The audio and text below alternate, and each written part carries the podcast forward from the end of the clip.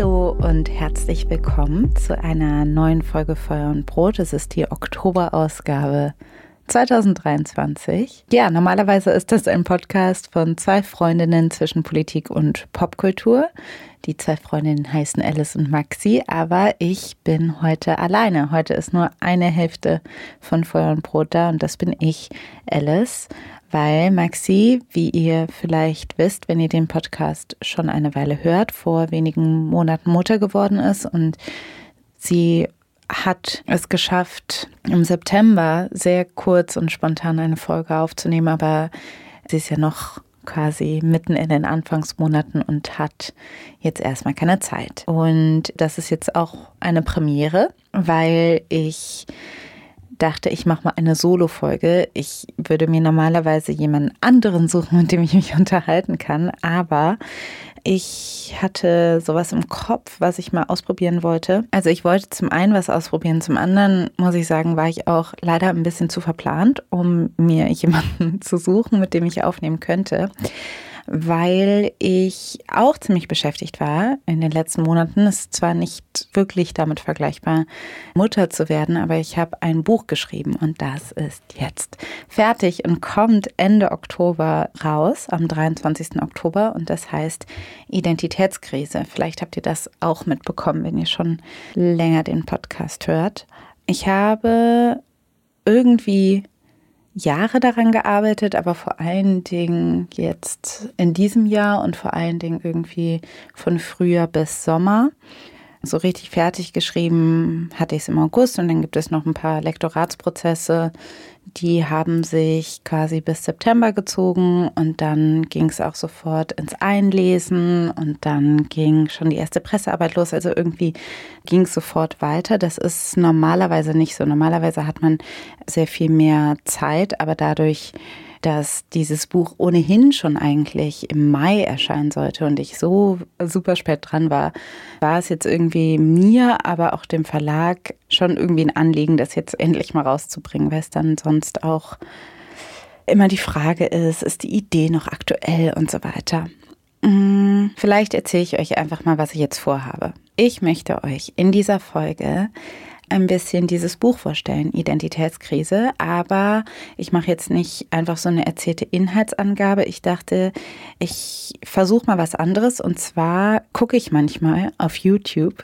Von der New York Times gibt es so eine Kategorie, die heißt Anatomy of a Scene oder es gibt so Szenenanalysen. Ich glaube, wer macht das noch? Vanity Fair oder keine Ahnung, wer das macht. Hollywood Reporter, irgendein, irgendein YouTube-Kanal machen halt diese Szenenanalysen. Und die finde ich eigentlich immer ganz cool. Das heißt, man guckt sich eine Stelle aus einem Film an und dann erzählen die RegisseurInnen quasi, was sie sich dabei gedacht haben und haben so ein paar Hintergrundinformationen. Und ich dachte, ich mache das jetzt einfach mal mit einem Text aus meinem Buch, gerade mit dem Anfang. Ich habe euch den Text eingelesen, den Anfangstext, den Prolog des Buches Identitätskrise und wollte quasi zwischendurch immer sozusagen Notes geben. Das heißt, es geht quasi um den Inhalt dieses Prologs, aber auch darum, wie ich auf die Idee des Buches gekommen bin, wie sich dieser Text im Speziellen zusammensetzt, was die Idee dahinter war und so weiter. Also ich hoffe, dass es nicht langweilig wird, wenn es immer nur meine Stimme gibt. Ich erzähle noch also eine Einleitung zu der Einleitung, eine Einleitung zum Prolog. Wie bin ich überhaupt auf dieses Buch gekommen? Ich hatte den Vertrag für das Buch im Frühjahr 2021 unterschrieben. Also eigentlich ist mir die Idee schon 2020 gekommen, da war aber auch sehr viel los. Aber es war ja auch schon seit einigen Jahren sehr viel los. Ich finde, 2020 war natürlich so eine Zuspitzung mit der Pandemie und mit diesen vielen sehr hoch emotionalisierten Gesellschaftsdiskursen, die wir hatten. Man musste gegen sehr viel ankämpfen, gegen Rechtsruck, gegen Verschwörungsmythen. Dann hat die Black Lives Matter Bewegung so große Aufmerksamkeit bekommen. Und es ging auf jeden Fall um einiges, aber man vergisst dadurch auch ein bisschen, dass auch schon seit Jahren irgendwie so viel los war. Und ich hatte diese Idee, die Gesellschaft so ein bisschen wie so zu beschreiben, als sei sie pubertär. Weil ich fand, Pubertät ist ja quasi so eine Transformationsphase. Es ist eine Phase, wo man erwachsen wird, wo man bestimmte Aspekte der Kindheit loslassen muss, wo man aus einer Naivität hin ins richtige Leben quasi in Anführungsstrichen hineinwachsen muss. Und in dieser Phase bewegt sich natürlich auch total viel. Alles verändert sich andauernd. Man ist in jedem Jahr gefühlt ein neuer Mensch. Es ist unglaublich erschöpfend und ermüdend und man zweifelt die Autoritätspersonen an, die man eigentlich hatte und wendet sich irgendwelchen problematischen Autoritätspersonen zu. Irrationales Verhalten, hoch emotionalisiert, trotzig, alles wird zu schnell, zu viel. All das habe ich irgendwie in der Gesellschaft gesehen und das hat mich an eine Pubertät erinnert. Und deshalb dachte ich, ich mache vielleicht so eine Art Gesellschaftspädagogik auf und musste, weil ich Pädagogik LK hatte, eben an den Soziologen Erik Erikson denken.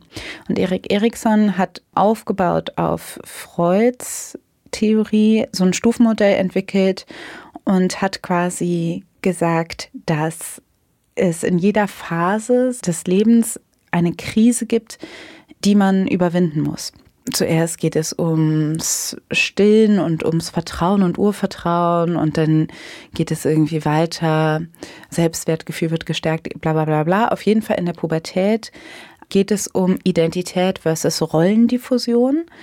Und Erik Erikson hat auch dieses Wort Identitätskrise dadurch geprägt. Also die Pubertät ist auch eine Zeit der Identitätsfindung. Ja, ich kam mir vor wie so eine verrückte Professorin. Kennt ihr dieses Meme mit dieser Frau, die so Formeln so zusammenrechnet, dass ich dachte, okay, die Gesellschaft ist in einer Pubertät. Die ganze Zeit reden Leute über Identitätspolitik und die Identität ist irgendwie ein Problem.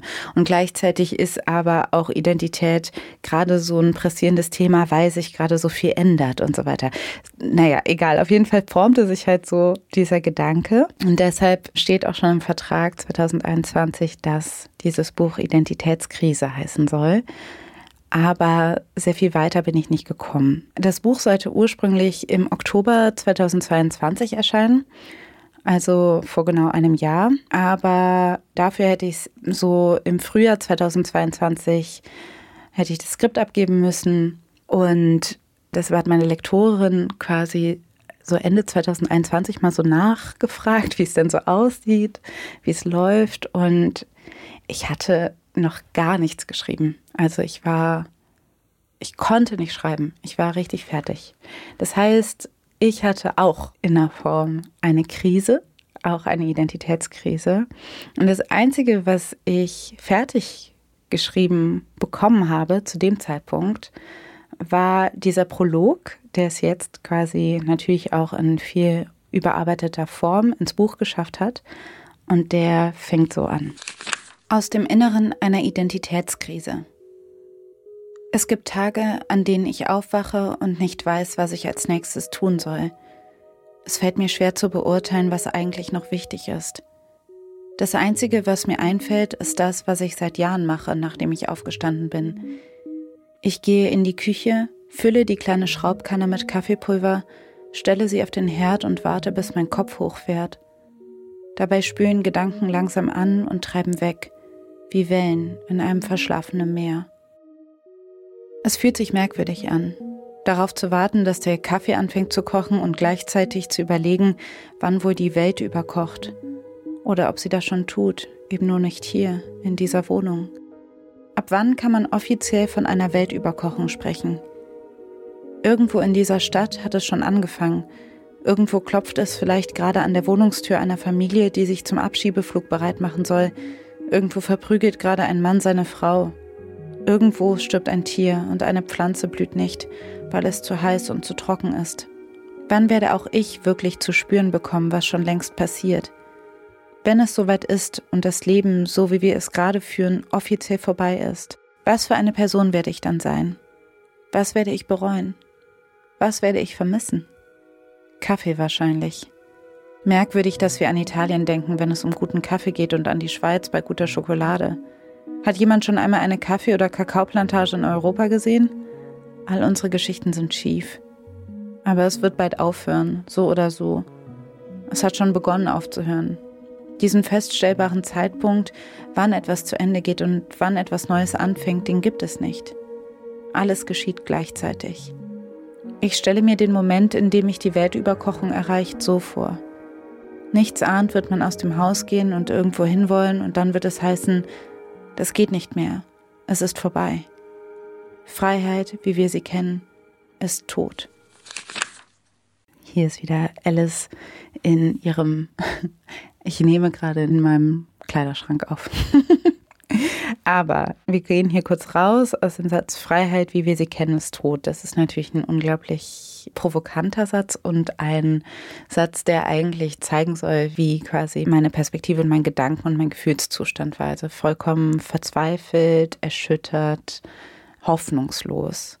Und das ist natürlich irgendwo total deprimierend, aber so ging es mir tatsächlich. Und das ist quasi das Einzige, was rausgekommen ist, waren Sätze wie diese, also wirklich erschütternde, traurige Sätze. Und in irgendeiner Form habe ich so eine Art Druck verspürt, das dann auch immer wieder relativieren zu müssen, weil ich weiß, das wollen Menschen nicht lesen. Das ist vielleicht auch unverantwortlich, Menschen sowas Hoffnungsloses zu geben. Auf der anderen Seite, durch meinen Gefühlszustand, war ich auch irgendwie davon überzeugt, dass es auch wichtig ist, das abzubilden. Und ich habe das total vermisst in der Welt. Es ist ja immer so, dass man das schreiben sollte, was man selber in der Welt vermisst und was man nicht sieht. Und ich dachte, in diesen ganzen Fragen, die diskutiert werden, um wie soll es weitergehen mit der Zukunft und so weiter, wo ist Platz für wirkliche Hoffnungslosigkeit? Darf ich in dieser Gesellschaft auch einfach mal sagen, Leute, das wird nichts mehr, weil gerade sieht alles danach aus. Und so fast wollte ich mir selber einen Raum schaffen, um das aussprechen zu können. Es hatte auch ein bisschen was damit zu tun, dass ich irgendwie dachte, als schwarze Frau wird man gerne in diese Rolle, auch so ein bisschen Magical Negro, hoffnungstragende Rolle gesteckt. Man soll Hoffnung spenden und man soll sagen, alles wird gut. Und ich wollte mich dem irgendwie so ein bisschen, ich hatte so einen richtigen Trotz, weil ich es halt auch wirklich nicht empfunden habe. Und wie gesagt, ich konnte mich selber nicht dazu zwingen, irgendwas Positiveres zu schreiben. Also ich wollte diese krassen, hoffnungslosen, brutalen Sätze schreiben. Und durch dieses Schreiben wurde mir auch immer klarer, was eigentlich mir eh schon klar war, aber das ist auch immer das Tolle am Schreiben ist, man packt etwas in Worte und schafft sich so sozusagen einen Spiegel der eigenen Gedanken. Und dadurch konnte ich halt auch sehr klar feststellen, dass es mir nicht gut ging. Ich war extrem erschöpft, ich war depressiv und ich konnte an nichts anderes mehr denken. Und gleichzeitig habe ich aber gedacht, okay, ich könnte jetzt ein Buch über Depressionen schreiben und darüber, wie schlecht es mir ging und was alles in meinem Kopf los war und meine Unfähigkeit, irgendwie morgens aufzustehen und so weiter. Aber auf der anderen Seite ging es mir auch darum, also es gab einen Unterschied zwischen, was kann ich schreiben und was will ich schreiben. Auf der einen Seite konnte ich nur über mein Gefühlszustand schreiben. Und ich glaube, das ist auch ganz wichtig, den mitzutransportieren im eigenen Schreiben. Auf der anderen Seite habe ich gedacht, ich bin jetzt in einer ganz anderen Ausgangslage als beim ersten Buch.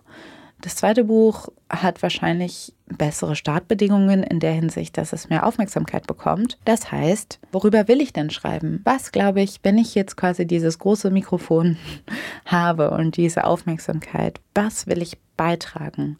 Und eigentlich wollte ich nicht nur beitragen, hey Leute, mir geht's schlecht. Ich, mir geht's nicht so gut. Auch wenn ich in einem Zustand war, wo ich nichts anderes priorisieren konnte, war mir doch irgendwie bewusst, das ist nicht das Wichtigste, was ich jetzt irgendwie in die Welt schicken musste. Und deshalb hat sich das Buch dann auch verschoben. Aber diesen Zwiespalt von, was will ich schreiben, was kann ich schreiben, ist auch ein Zwiespalt, der mich auch oft begleitet. Und das ist eine Frage, die ich mir beim Schreiben oft stelle, weil einerseits ist es so, wenn mich etwas beschäftigt, dann beschäftigt das auch meistens andere Menschen. Und dieser Grundsatz, dieses Grundvertrauen, dass ich denke, wenn ich gerade mit was zu kämpfen habe, dann schreibe ich es auf und sende es in die Welt und die Leute, die vielleicht auch damit zu kämpfen haben, man findet sich ja durch das Schreiben sozusagen. Ach, und dann ist es auch noch so, dass ich es auch interessanter finde, wenn man gerade mit was zu kämpfen hat, wo man selber nicht genau weiß, wie man da wieder rauskommt. Das ist auch eine interessante Lage. Also eine interessante Schreibperspektive, finde ich. Also wenn man mit etwas hadert. Das macht einen Text sehr menschlich, kann einen Text sehr emotional und sehr ehrlich machen. Und das sind Dinge, die ich sehr gerne mag. Es gibt halt immer so einen Tipping Point für mich. Auf der anderen Seite gibt es nämlich Texte, die mir sehr selbstzentriert vorkommen, die sehr selbstmitleidig sind und dann irgendwie LeserInnen wieder ausschließen. Also wo quasi diese Verbindung, also dass man so tief in seinem eigenen Morast schwimmt, dass man die Verbindung dann zu LeserInnen eben nicht mehr aufbaut, dass sie sich nicht mehr daran sehen können, weil es dann fast zu spezifisch wird oder ja, ich kann das schlecht sagen, aber ich finde halt, es gibt auch etwas, was dann zu selbstzentriert ist. Und gerade uns Millennials wird das ja sehr gerne nachgesagt, dass wir sehr selbstzentriert schreiben. Und eben, deshalb ist es auch immer so was, bevor ich Angst habe, dass ich zu sehr, zu viel über mich schreibe und dass es dann eben nicht relatable ist. Also von daher war ich mit dem Prolog auch so hin und her gerissen. Was aber auf jeden Fall hilft, finde ich, im persönlichen Schreiben, ist den Text mit Punkten zu versehen, die viele Leute nachvollziehen können. Also kollektive Erlebnisse mit einzubauen oder kollektive Erinnerungen mit einzubauen. Dinge, von denen man ausgeht, dass sie viele Leute kennen. Das war auch vor allen Dingen in diesem Buch mein Ziel. Und 2020 hat sich sehr gut dafür geeignet, weil 2020 haben viele Leute das gleiche gemacht und zwar zu Hause gesessen, weil Lockdown war. Ja, viele Leute haben sich mit der Pandemie beschäftigt und deshalb geht der Text dann noch so weiter. In meiner Vorstellung wird es wie zu Beginn der Corona-Pandemie, nur noch viel krasser. Während ich im Newsroom saß und O-Töne von ExpertInnen zusammenschnitt, die sagten, das neue Virus sei vergleichbar mit der Grippe, keine Panik, war mein Kollege schon sehr nervös. Ich dachte, er übertreibt bis die Führungskräfte plötzlich von einem Meeting zum anderen rannten und schließlich verkündeten, wir können erst einmal nicht mehr zur Arbeit kommen, auf unbestimmte Zeit. Da hatte ich bereits angekündigt, dass ich keine Schichten mehr annehmen könnte, weil ich mit meinem ersten Buch mehr zu tun hatte als ursprünglich gedacht. Aber die Lesungen fielen dann auch aus. Ruhig wurde es trotzdem nicht. Und jetzt sind wir hier bei dem Text an der Stelle, wo ich quasi versuche, wieder einen Übergang zu schaffen. Also ich versuche auf der einen Seite das Jahr 2020 zu nutzen, um bestimmte gesellschaftliche Diskurse auch abzustecken oder nochmal daran zu erinnern. Also es ist auf der einen Seite ist der Text eine Aufarbeitung von was im Jahr 2020 passiert ist, auf der anderen Seite aber auch, ne, worüber wir geredet haben oder was diese Dinge ausgelöst haben. Also das Ziel dieses Prologs ist, sich bestimmte Dinge wieder in Erinnerung zu holen. Und jetzt baue ich quasi gerade eine Rampe zu George Floyd und Black Lives Matter mein Buch kam, also das erste Buch, was weiße Menschen nicht über Rassismus hören wollen, aber wissen sollten, das kam 2019 raus und die meisten haben es aber eben erst 2020 gelesen oder danach, also nach dem Tod von George Floyd und nach dieser Erstarkung der Black Lives Matter Bewegung. Und dieses Buch wurde irgendwie ja auch sehr mit der Black Lives Matter Bewegung assoziiert und ich wurde irgendwie zusammen mit anderen Menschen so eine Figur in diesem Diskurs. In dem Gedächtnis vieler Menschen hing das alles miteinander zusammen. Aber ich hatte in meinem Buch ja eigentlich nichts über Black Lives Matter an sich geschrieben. Also in dem Buch habe ich in dem ersten Buch habe ich zum Beispiel Polizeigewalt mit einem Satz ganz vorne irgendwie quasi vom Tisch gewischt und habe es quasi ausgeklammert, weil es mir in meinem Buch darum ging, nicht über diesen institutionellen, also von Staatsgewalt und Institutionen wie der Polizei, nicht wie die Gewalt ausüben und wie die rassistische Gewalt ausüben, das habe ich alles nicht beschrieben, sondern mir ging es mehr darum, Leute zu sensibilisieren dafür, warum überhaupt rechte Ideen immer mehr an Beliebtheit gewinnen können in einer Bevölkerung, die sich als nicht rassistisch begreift. Und deshalb, und ich glaube, das ging vielen Leuten so, zu der Zeit, also 2017, 2018, 2019, gingen halt viele Bücher darum, eben das Große im Kleinen zu suchen. Also so den Alltag zu analysieren, die kleinen Dinge zu analysieren, um zu schauen, wie wir alle immer noch in einem rassistisch geprägten System, in einer rassistisch geprägten Gesellschaft leben und wie die Dinge in der Vergangenheit eben noch nicht aufgearbeitet sind. Und wenn dann Leute mit rassistischen Ideen um die Ecke kommen, wie zum Beispiel Pegida oder die AfD, jetzt auf Deutschland gesprochen, wenn die quasi so um die Ecke kommen, dass die auf einmal mit bestimmten Gedanken eben durchdringen können, weil wir unbewusst bestimmte Dinge immer noch als gegeben hinnehmen. Das war so ein bisschen das Ziel meines ersten Buches, aber auch das von glaube ich, vielen Büchern zu dieser Zeit. Und dann haben wir aber 2020 eigentlich die Situation, wo es eben um die sehr harten Dinge geht, wie Polizeigewalt. Und Polizeigewalt ist halt natürlich irgendwas, was ein bisschen dazwischen steht, weil es gibt natürlich irgendwie, sag ich mal, Mikroaggressionen auch von der Polizei ausgehend und es gibt halt krasse Gewalt, die von der Polizei ausgeht. Also das heißt, man könnte es in beiden in beiden Lagern sehen. Nichtsdestotrotz muss man sagen, dass ich fand, es war halt schwer vergleichbar. Also diese Diskurse wurden dann so ein bisschen übereinander gelegt und sie haben natürlich auch was miteinander zu tun, aber ich hatte irgendwie das Gefühl, es war so, als ob sich so medial so ein Bild abzeichnete, dass Leute irgendwie das so assoziiert haben wie in den USA erschießen PolizistInnen schwarze Menschen und in Deutschland haben wir das Problem, dass weiße Menschen schwarzen Menschen in die Haare fassen. Ich hatte irgendwie Angst, dass so Bücher wie meines dann zu so einer Relativierung oder Verharmlosung der Situation in Deutschland beigetragen haben. Und auf der anderen Seite war aber auch dieser Diskurs über Alltagsrassismus sozusagen auch sehr wichtig. Und ich glaube auch, dass er zu Aufklärung beigetragen hat. Aber es war so ein bisschen, also irgendwie hat man da so eine gewisse Schieflage und gleichzeitig waren alle natürlich hoch emotionalisiert. Das war mitten in der Pandemie. Und ich habe dann vor allen Dingen 2021 darüber geschrieben und war zu diesem Zeitpunkt sehr desillusioniert und schreibe dann Folgendes.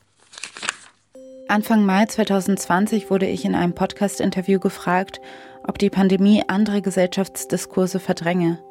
Ich sagte, ganz im Gegenteil, durch die Pandemie werde alles an sozialen Ungerechtigkeiten nur noch stärker sichtbar. Als die Folge Anfang Juni veröffentlicht wurde, war George Floyd bereits tot umgebracht in weniger als neun Minuten von einem weißen Polizisten, an einem ganz normalen Tag in Minneapolis. Schwarze Menschen wissen sehr genau, dass ihnen das jetzt schon passieren kann, an einem gewöhnlichen Tag rauszugehen, irgendwo hinzuwollen und auf einmal heißt es, das geht nicht mehr, es ist vorbei. Wir ahnen nichts und doch ahnen wir es die ganze Zeit. Ich war merkwürdig stolz darauf, dass ich recht gehabt hatte mit meiner Antwort auf der Black Lives Matter Demo auf dem Berliner Alexanderplatz fragte ich mich, was den vielen Menschen dort wohl durch den Kopf ging. Warum waren sie hier? Warum hatte gerade der Tod von George Floyd sie so emotionalisiert? Er war nicht der erste schwarze US-Amerikaner, der vor laufender Kamera umgebracht worden war. Tamir Rice zum Beispiel war zwölf Jahre alt gewesen, als ein Polizist ihn 2014 erschoss. Der Mann stieg einfach aus seinem Wagen, zückte eine Waffe und ermordete den Jungen. Damals regte sich in Deutschland nichts. Bei Schwarzen könne man das Alter ja schlecht erkennen und der kleine Tamir trug eine sehr echt aussehende Spielzeugpistole in der Hand, hieß es nach der Tat. Außerdem war Barack Obama US-Präsident. Es konnte also nicht so schlimm sein mit dem Rassismus, wenn der mächtigste Mann der Welt selbst schwarz war. Als ich von Tamir Rice erfuhr, musste ich an meinen Neffen in Philadelphia denken und hoffte, dass er nie eine Spielzeugpistole besitzen würde. Ganz ehrlich, Ich weiß nicht, ob ich auf die Demo für George Floyd gegangen wäre, wäre ich nicht selbst aus einer afroamerikanischen Familie. Ziemlich egoistisch von mir. Deshalb konnte ich nicht zu 100% nachvollziehen, warum alle anderen dort waren. Warum interessierten sie sich jetzt so für schwarze Leben? Ging es hier um die USA oder um Deutschland? Lag es an den vielen schwarzen KünstlerInnen, die sich mit der Bewegung solidarisierten? Ging es hier um Politik oder um Popkultur? Oder war es doch ein ehrliches Verlangen nach einer gerechteren Welt? Aber was war dann mit Hanau, mit Halle und Walter Lübcke? Warum stand nach diesen Taten nicht alles Kopf in Deutschland? Das war zu diesem Zeitpunkt alles höchstens ein Jahr her. Wie viele auf der Demo hatten den Namen Uri Jallo schon einmal gehört? 2005 verbrannte er in einer Polizeizelle in Dessau, ohne dass jemand dafür belangt worden war. Jedes Jahr am 7. Januar organisieren die Angehörigen Proteste, seit Jahren. Was bedeutet Black Lives Matter für Deutschland? Vielleicht nicht zu viele Fragen stellen, habe ich damals gedacht, zumindest nicht jetzt. Gut, dass so viele Menschen den Impuls hatten, auf die Straße zu gehen, aber ich hätte auch gerne tiefergehend darüber gesprochen, warum gerade in dem Moment ausgerechnet für George Floyd. Mein Posteingang war so voll. Ich wollte keine E-Mails mehr sehen. Der Tod von George Floyd hatte dazu geführt, dass mein Buch, was weiße Menschen nicht über Rassismus hören wollen, aber wissen sollten, zum vierten Mal in die Spiegel-Bestsellerliste einstieg und für ein Jahr dort blieb. Auf einmal war ich nur noch dieses Buch. Viele lasen es, aber noch mehr hatten eine Meinung zum Titel, ohne jemals eine Seite aufgeschlagen zu haben. Mich interessierte diese Emotionalität von allen Seiten. Diejenigen, die lange nicht gehört wurden, bekamen jetzt Aufmerksamkeit. Wir erzählten von den vielen Situationen im Alltag, die im besten Fall nur unangenehm, im schlimmsten Fall bedrohlich sind. Wir schauten zurück auf die Dominanzgesellschaft, nein, wir starrten zurück, und viele hielten das kaum aus. Und je mehr wir das taten, desto mehr Wut, Angst, Trauer traten hervor und zunehmende Verwirrung. Und dann gab es ja noch so viel anderes zu besprechen. Gender, Körper, Generation, Religion, Einkommen, Ost- und Westdeutschland. Wer repräsentierte denn jetzt was? Wer war überhaupt wer? Die erwachte Aufmerksamkeit reichte immer noch nicht aus, um alle Probleme und Perspektiven ausreichend zu diskutieren. Ich sah Identitätskrisen überall und dachte, wie interessant, wie anstrengend, wie nervig, wie gut. Also ich habe quasi dann Black Lives Matter abgefrühstückt, auch das, was es mit meinem Buch gemacht hat. Und dann komme ich quasi wieder zu mir. Ich versuche halt in dem Text immer, sag ich mal, wie so zwischen zwei Objektiven hin und her zu springen, zwischen so einem weitsichtigen, gesellschaftlichen und zwischen einem sehr eng persönlichen. Zwischen diesen zwei Linsen geht es dann immer hin und her und versuche die so zu verdichten, weil ich eigentlich den Punkt machen möchte, dass eben das, was in der Gesellschaft passiert, dann auch immer einen Effekt auf das Persönliche hat. Die Idee ist halt quasi, dass man das eine von dem anderen nicht ganz trennen kann und gleichzeitig dass aber irgendwie, ne, dass auf der einen Seite irgendwie große Dinge passieren und ich gleichzeitig irgendwie auch so mit mir selber beschäftigt bin. Also es ist auch so ein Dilemma, was ich dann quasi aufmache und merke aber, dass es auch nicht nur mir so geht, sondern allen Menschen. Also nicht allen Menschen, aber vielen Menschen. Und das habe ich vor allen Dingen gemerkt in diesem Identitätspolitik-Diskurs, der dann 2021 auf jeden Fall aufkam. Aber das kommt auch noch später im Text vor. Hier geht es vor allen Dingen darum, nachvollziehbar zu machen, wie ich auf dieses Thema Identität gekommen bin. Also wie ich 2020 das so zusammengesetzt habe. Warum mache ich nicht eine Fortsetzung, die quasi heißt, was weiße Menschen auch nicht über Rassismus hören wollen, sondern warum thematisiere ich Identitätskrise? Und dann, jetzt im Folgenden, leite ich die Grundthese dieses Buches ein, die natürlich irgendwie sich ernährt von all dem, was ich gerade gesagt habe. Also von der subjektiven Gefühlslage, aber auch von den sehr objektiven gesellschaftlichen Geschehnissen, die gerade passieren. Also von meinem Pessimismus, aber auch von dem, was ich in der Welt sehe. Identität ist eine Geschichte, die man über sich selbst erzählt. Eine Identitätskrise ist die Erkenntnis, dass diese Geschichte nicht mehr aufgeht. Auf einmal gingen so viele Geschichten nicht mehr auf, weil die Leute sich gegenseitig anstarrten und laut aussprachen, was sie sahen. Die Diskriminierten kannten das schon. Sich gegen eine Erzählung von sich zu wehren, die nicht ihrer eigenen entspricht, bestimmt ihr ganzes Leben. Für die Privilegierten war das neu. Aber wir sind fast alle beides. Privilegiert und diskriminiert. Auch das kam beim gegenseitigen Anstarren immer mehr zum Vorschein. In der Zeit, als ich das so in meinem Kopf formulierte, habe ich oft in den Spiegel geschaut. Manchmal stand ich vom Schreibtisch auf und ging ins Bad, um mich für eine Weile selbst zu betrachten. Wenn ich auf der Straße lief, beäugte ich meinen Gang in den Schaufenstern und fühlte mich kurz in Sicherheit, wenn ich von meinem verzerrten, transparenten Spiegel ich begleitet wurde. Ich war noch da, bestätigte es mir. Dabei hatte ich mich in den vergangenen Monaten so oft gesehen wie nie zuvor, abgebildet in Zeitungen, Magazinen, im Fernsehen, im Internet. Ich hatte mir während zahlreicher Videokonferenzen beim Reden zusehen können, und trotzdem suchte ich immer wieder nach meinem Abbild. Es war weniger Eitelkeit, sondern die in mir wachsende Frage, an deren Antwort ich mich hoffte zu erinnern, sobald ich mich sah.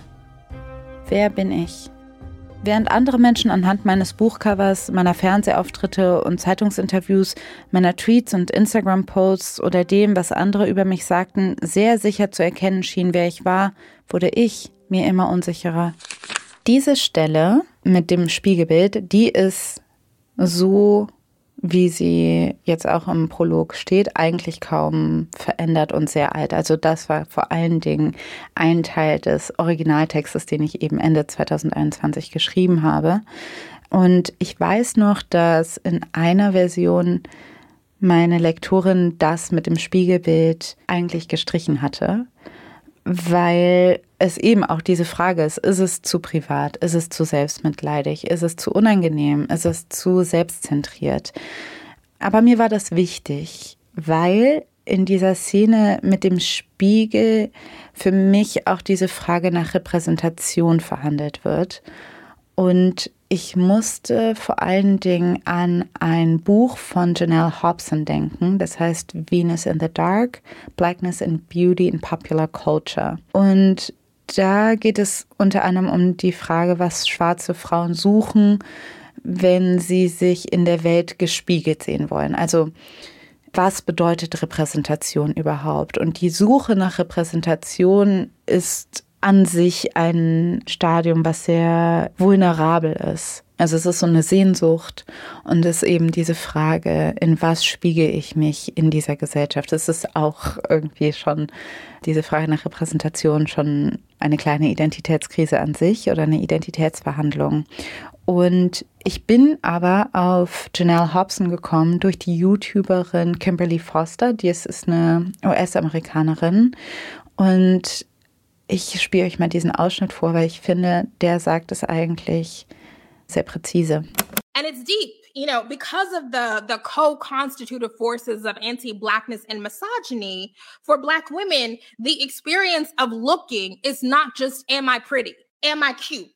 Do you want me? the experience of looking and, and looking in a mirror and looking for representation for black women is existential it's am i a woman do i exist Am I alive? Genau, also diese Frage, wenn man sich sieht. Und das war auch, glaube ich, das, was ich sehr nachvollziehen konnte, dass ich irgendwie das Gefühl hatte, ich gucke mich immer wieder an und ich versuche immer wieder im Spiegel zu gucken. Also auch dieses selbstbestimmte in den Spiegel gucken war für mich wichtig. Anstatt die ganze Zeit quasi ein Bild von mir zu sehen, weil ich vermehrt ein Bild von mir gesehen habe, was ich das Gefühl hatte, was quasi gar nicht meines war. Also die Fotos in den Zeitungen und die Fotos neben den Zitatkacheln und so weiter. Ich hatte das Gefühl, das ist so eine Alice, die von anderen Leuten geformt und bestimmt wird, die von anderen Leuten erzählt wird. Aber wenn ich selber in den Spiegel gucke, da habe ich irgendwie Kontrolle über mein eigenes Bild. Und das war irgendwie das, was ich so gemerkt habe. Deshalb war mir irgendwie diese Anekdote vom Spiegel irgendwie irgendwie wichtig. Und weil es halt auch ein bisschen weird ist. Also weil ich auch finde, das ist halt unangenehm und ein bisschen peinlich, sich die ganze Zeit im Spiegel angucken zu wollen. Und das macht es auch irgendwie vulnerabel und es macht mich auch ein bisschen komisch. Also warum stehe ich auf und gucke mich im Spiegel an?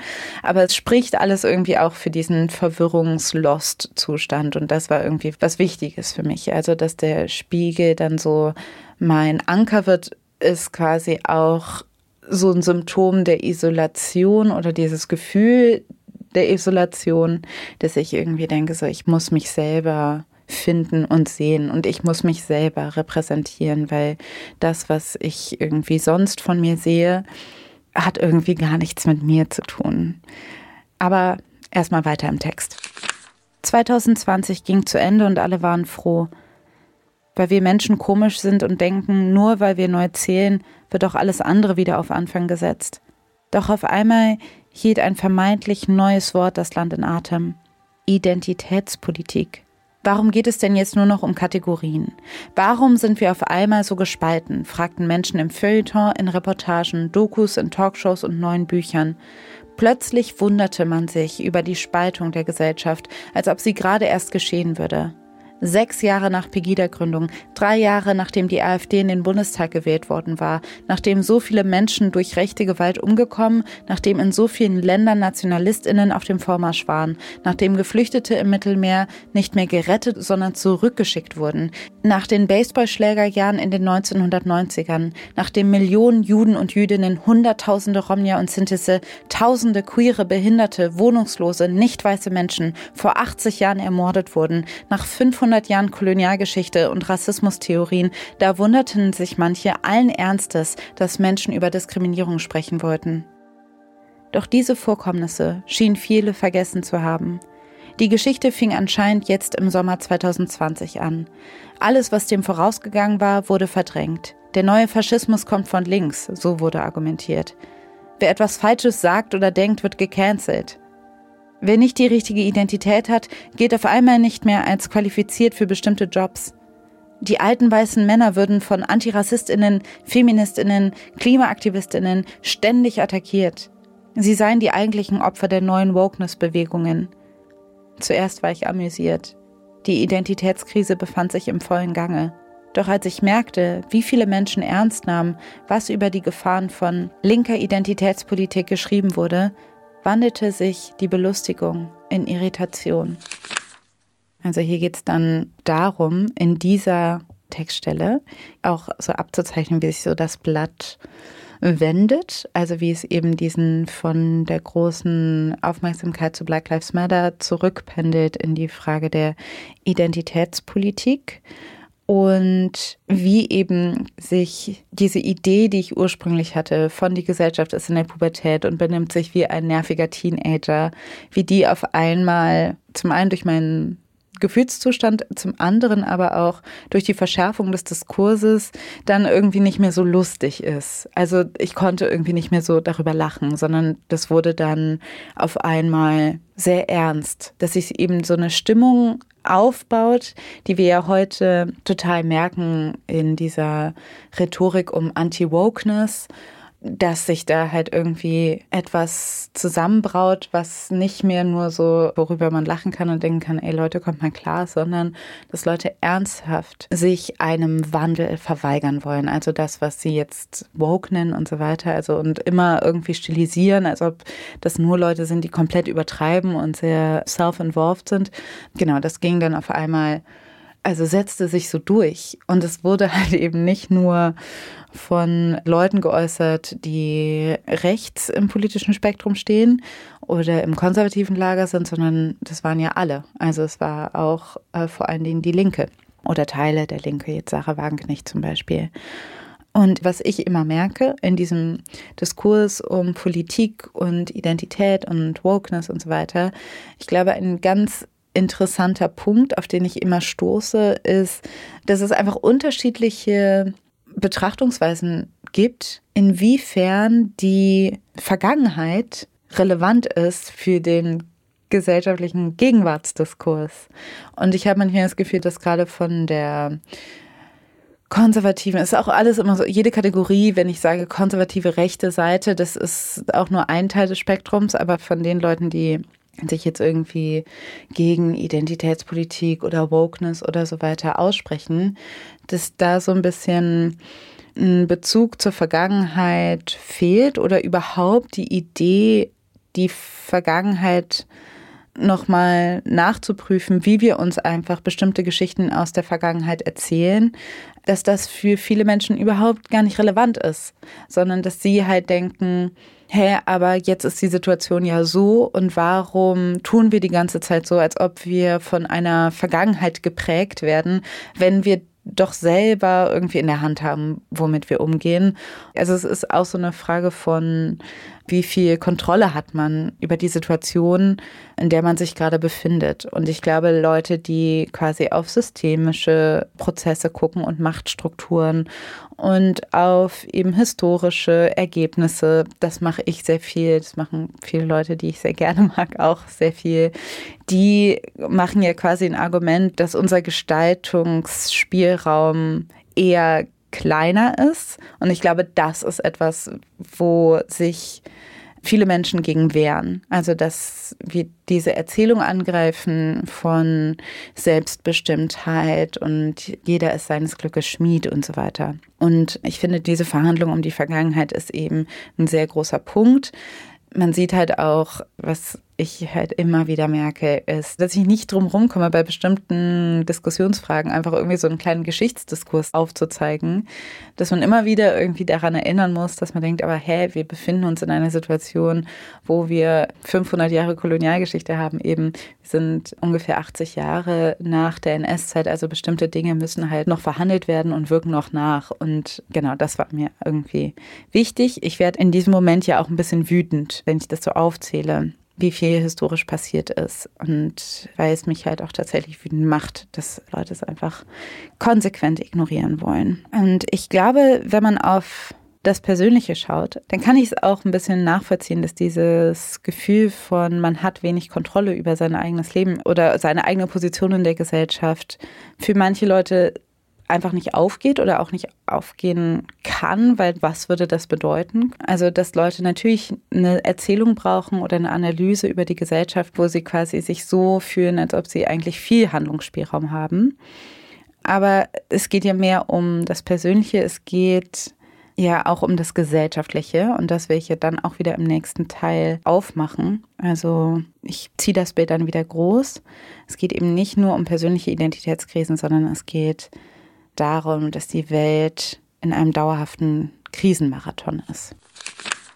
2020 war das Jahr gewesen, in dem die Forderung nach struktureller Veränderung hin zu einer gerechteren Gesellschaft für ein paar Wochen ins Zentrum der gesellschaftlichen Aufmerksamkeit gerückt worden war. Angeführt von einem Antirassismusdiskurs aus einer schwarzen Perspektive. Und das reichte aus, bei einigen Menschen die Angst auszulösen, mit der ich, mit der sehr viele schon lange leben. Dieses komische Gefühl, dass der Tag näher kommt, an dem man aus dem Haus geht, irgendwo hin möchte und jemand sagt, das geht nicht mehr, es ist vorbei. Und weil sie es durch uns merken, denken sie, es sei unsere Schuld. Wir seien der Grund für die Krisen. Wie schade, dass Menschen denken, die Geschichte über einen selbst sei wichtiger als die Realität. Wie schade, dass sich so viele nicht vorstellen können, dass ein Anspruch auf Gerechtigkeit nicht gleichzeitig ein Anspruch auf Macht bedeutet, sondern lediglich auf ein würdevolles Leben. Und es ist nicht nur schade, es ist richtig gefährlich. Wir haben keine Zeit mehr für diese Kinderspiele. Die Welt kocht bereits über. Alles geht so rasend schnell. Wer denkt denn heute noch an Black Lives Matter? Mittlerweile hat Russland die Ukraine angegriffen, im Iran wendet sich die Bevölkerung gegen den Staat, Afghanistan ist wieder in den Händen der Taliban. Es werden so viele Geflüchtete wie noch nie von der EU aufs Meer zurückgeschickt, sagen Beobachterinnen. Es wird heißer und trockener. Wir sind mitten in einem massiven Artensterben. Aber Dinge hören nicht auf, nur weil wir ihnen keine Aufmerksamkeit mehr schenken. Die Konflikte in Syrien sind immer noch nicht gelöst und es gibt weiterhin Krieg im Jemen. Und hat überhaupt jemand etwas vom Krieg in Äthiopien mitbekommen? Irgendwo verprügelt ein Mann gerade seine Frau. Irgendwo hält eine queere Person gerade einen bösen Blick aus und hofft, dass nichts Schlimmeres folgt. Schwarze Menschen werden weiterhin von der Polizei getötet. Mohamed Rameh war 16 Jahre alt, als ihn im August 2022 in Dortmund ein Polizist mit einem Maschinengewehr erschoss. Denken Menschen wirklich, die sogenannte Identitätspolitik der Linken sei für die angespannte Stimmung in der Gesellschaft verantwortlich und nicht etwa die ungerechte, ungleiche Verteilung von Macht? Ja, ja, schon klar, dass die Welt brennt, denken die meisten jetzt wahrscheinlich. Und wir streiten nicht über Frontex oder Polizeigewalt, sondern über Winnetou, Gendern und rassistische Begriffe in Unterhaltungssendungen. Das eine muss das andere nicht ausschließen, ganz im Gegenteil. Wir verhandeln die Ungerechtigkeiten eben dort, wo sie uns begegnen. In jeder Filterblase bildet sich letztendlich doch die ganze Welt ab, egal wie klein und eng. Diese Diskussionen sind nur dann frustrierend, wenn wir aus dem Blick verlieren, wie das Kleine mit dem Großen zusammenhängt. Wenn wir den Anspruch erheben, dass es einen Ort geben muss, der von diesen Krisen unberührt bleiben sollte. Nichts bleibt mehr unberührt in einer globalisierten Welt. Nichts bleibt unberührt, weil es am Ende stimmt. Wir sind miteinander verbunden. Und auch wenn wir einander hassen, wird sich daran nichts ändern. Hier in diesem Teil des Textes versuche ich das aufzumachen, wieder eine bestimmte Relevanz, um was es eigentlich hier geht, Leute an das zu erinnern. Also das ist halt auch das, was ich auch am Anfang meinte. Es ist eben nicht das Allerwichtigste, dass es mir schlecht ging, auch wenn mich das sehr beschäftigt hat, aber in dieser Zeit, während ich dieses Buch geschrieben habe und auch jetzt, ne, während die Episode rauskommt, gibt es Krieg in Israel und Palästina. Also das heißt, es gibt andauernd Krisen und das ist eigentlich das Relevante und darauf müssen wir uns konzentrieren oder das ist das, was uns sehr viel mehr beeinflusst. Und hier geht es wirklich um Leben und Tod. Und mir ging es auch vor allen Dingen darum, aber nicht das zu machen, was viele Linke, so wie Sarah Wagenknecht zum Beispiel das jetzt auch macht, keine Aufmerksamkeitskonkurrenz, aufzubauen, was Gerechtigkeitsthemen angeht. Ich halte das nämlich für etwas, was nicht, was nicht richtig aufgeht und ich finde es extrem schade. Ja, es kann sein, dass wir gerade während der Pandemie bestimmte Verhaltensweisen Dinge wie rassistische Begriffe in einem Post oder also bestimmte Posts oder bestimmte Diskussionen auf Social Media so behandelt haben, wie jetzt ob es jetzt gesamtgesellschaftliche Konsequenzen hatte. Aber zum einen glaube ich, lag es auch daran, dass wir halt alle zu Hause waren und unser Handlungsspielraum sich auch auf Social Media so ein bisschen beschränkt hatte. Auf der anderen Seite geht es auch darum, dass Leute quasi mit diesem Bewusstsein, dass es Leute verstanden haben, wie sich eben rassistische Strukturen in ihrem Alltag widerspiegeln. Und das wird dann nur frustrierend, wenn man vergisst, mit welchem großen Kontext es zusammenhängt. Und ich glaube, es ist total wichtig, bei diesen, sage ich mal, vermeintlich kleinen Kämpfen eben nicht zu sagen, das ist doch vollkommen unnötig, sondern ich möchte gerne eigentlich, dass man zulässt, dass es kleine Gerechtigkeitskämpfe gibt und große Gerechtigkeitskämpfe. Ich finde, dass die Kritik, auf was wir wie viel Energie und Aufmerksamkeit legen, dass wir uns immer wieder fragen müssen, ob das quasi in Balance ist, aber dass das an sich jetzt nichts Falsches ist. Das war mir irgendwie wichtig. Und deshalb habe ich irgendwie da nochmal geschrieben, egal wie klein die Filterblase, die ganze Welt spiegelt sich letztendlich in jedem kleinen Ding ab und man kann nicht davor entfliehen. In dieser Krisenzeit kann man nicht für sich beanspruchen, dass man jetzt in Ruhe gelassen wird mit den Problemen dieser Welt. Also das war mir irgendwie auch wichtig in diesem Text, auch in diesem Eingangstext.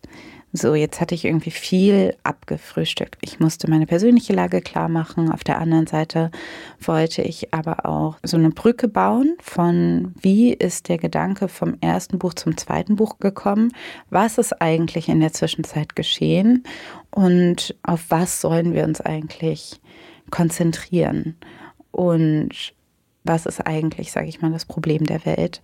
Und ein Problem ist, dass es einfach viel zu viel gibt dass wenn die Krisen sich so anhäufen und man selber jetzt nicht sich einer Bekämpfung einer Krise verschrieben hat, dass, glaube ich, ein guter Abwehrmechanismus ist, ohne das verdrängen zu wollen, sich um ganz grundsätzliche Prinzipien Gedanken zu machen. Und ich glaube, darum geht es mir auch im Buch und da lande ich so ein bisschen. Aber jetzt so in dem Text, in dem letzten Teil, gehe ich wieder zurück und konfrontiere quasi immer noch die Katastrophe, dass Freiheit, wie wir sie begreifen, nicht weitergehen kann und versuche aber ein bisschen Hoffnung zu streuen. Und dann geht das Buch los. Der Wandel wird kommen. Die Freiheit, so wie wir sie begreifen, wird sterben. Das muss nicht ausschließlich etwas Schlechtes sein.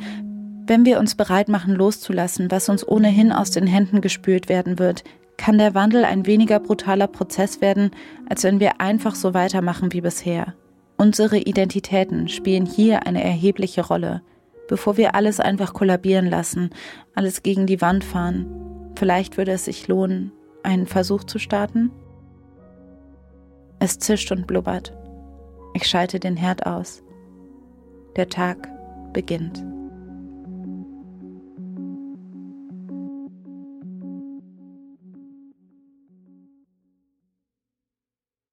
Das war Feuer und Brot. Konzept von Alice Hasters und Maximiliane Hecke. Der Schnitt kommt von Christian Eichler und die Intro-Musik von Chris Sommer. Wenn ihr uns unterstützen wollt, dann erzählt euren Freundinnen von uns oder teilt die Folge auf Social Media. Oder ihr hinterlasst uns eine Bewertung in eurer Podcast-App. Wir hoffen, ihr seid auch beim nächsten Mal wieder mit dabei und bis bald. Tschüss. Tired of ads barging into your favorite news podcasts? Good news. Ad-free listening is available on Amazon Music. For all the music plus top podcasts included with your Prime membership. Stay up to date on everything newsworthy by downloading the Amazon Music app for free or go to amazon.com slash news ad free. That's amazon.com slash news ad free to catch up on the latest episodes without the ads.